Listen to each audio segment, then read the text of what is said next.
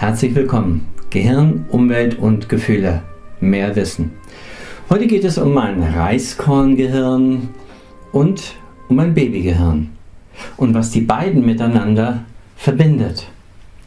Aber wo fange ich an? Ich fange beim Baby an. So ein kleines Babygehirn. Naja, wenn es geboren ist, kann es schon sehr viel. Es muss es auch können. Es hat eine Vorstellung, eine innere Vorstellung vom Körper, von der Körperwahrnehmung. Es kann Schmerzen wahrnehmen. Es kann Ängste wahrnehmen. Es kann Anspannung wahrnehmen. Wenn es also irgendetwas nicht will. Es kann Liebe, Wärme und Geborgenheit empfangen und als haltendes, wohliges Gefühl, sicheres Gefühl wahrnehmen. Hunger, Durst, natürlich kann es das wahrnehmen. Und auch Schmerzen, selbstverständlich. Das heißt, so ein kleines Babygehirn ist neugierig, ab einem gewissen Stadium verspielt und es kann natürlich etwas lernen. Es hat viel Potenzial. Ja, so ein Reiskorngehirn. Ich habe mal hier ein Reiskorn auf meine Fingerkuppe gelegt. Das ist verdammt klein, so ein Reiskorn. Und so etwas als Gehirn, das kann ja nicht viel können, oder? Das ist ja nicht viel. Doch, es kann verdammt viel. So ein Gehirn, das so groß ist wie ein Reiskorn, kann, ich fange mal an, seine Jungen lieb haben auf seine Art und Weise, kuscheln, unruhig, ruhig sein, nervös sein, verschmust sein, aggressiv, also wütend sein. Es kann neugierig sein. Es kann lernen, es kann Schmerzen wahrnehmen. Ja, und wer besitzt dieses Reizkorngehirn? Die kleinste Maus der Welt, eine Spitzmaus. Die hat ein Gehirn so groß wie ein Reiskorn, also ca. 0,2, 0,3 Gramm schwer.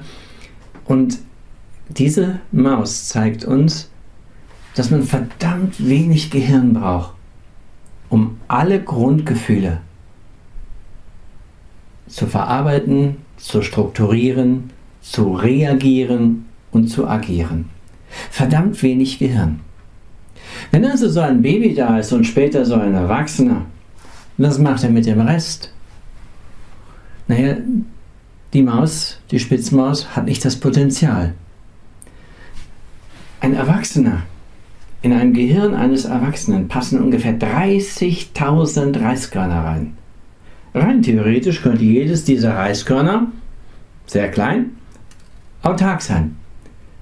Und dann haben wir das frühkindliche Ich, das kindliche Ich mit drei Jahren, das kindliche Ich mit vier Jahren. Wir haben das kindliche Ich während des Jahrmarktbesuches und der Geist, der dann plötzlich aus der Gespensterbahn herauskam. Wir haben das erwachsene Ich mit einem Unfall. Wir haben das erwachsene Ich in einer Depression. Wir haben das jugendliche Ich, das sich blamiert. Und wir haben das Schulkind-Ich, das gemobbt, unterdrückt. Oder das Grundschul-Ich, das überlastet wurde. All diese Ich-Systeme, und es sind Systeme, habe ich mal mit diesem Seil hier versucht zu verdeutlichen. Das heißt, hier oben ist das bewusste Ich das gegenwärtige Ich. Und dieser Bereich hier oben, der ziemlich kompakt ist, das ist unser Bewusstsein mit all den Regeln, wo alle Ich-Stränge, alle kleinen Reiskörninformationen zusammenlaufen. Und wenn wir dann in einen dieser Informationen einen Knoten haben, dann haben wir nicht die Möglichkeit, über unseren Schatten zu springen, weil dieser Knoten die Information nicht weiterlässt, zum Beispiel Mut, er deckelt sie oder dämpft sie. Oder wenn ein, ein besonderer Bereich besonders stark ist, Angst, Angst.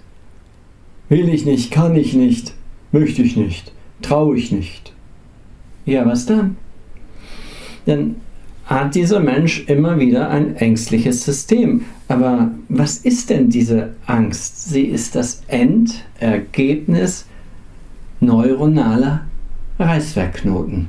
Also Dinge, die aus der Vergangenheit kommen. So, und jetzt kann dieser Mensch lebenslang mit dieser Angst leben.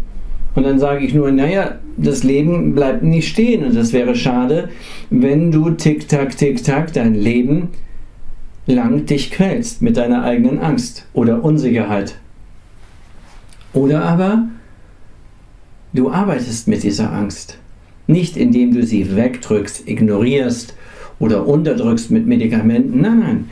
Indem du die anderen Bereiche drumherum legst, so dass diese Angst Stück für Stück neu verschaltet wird.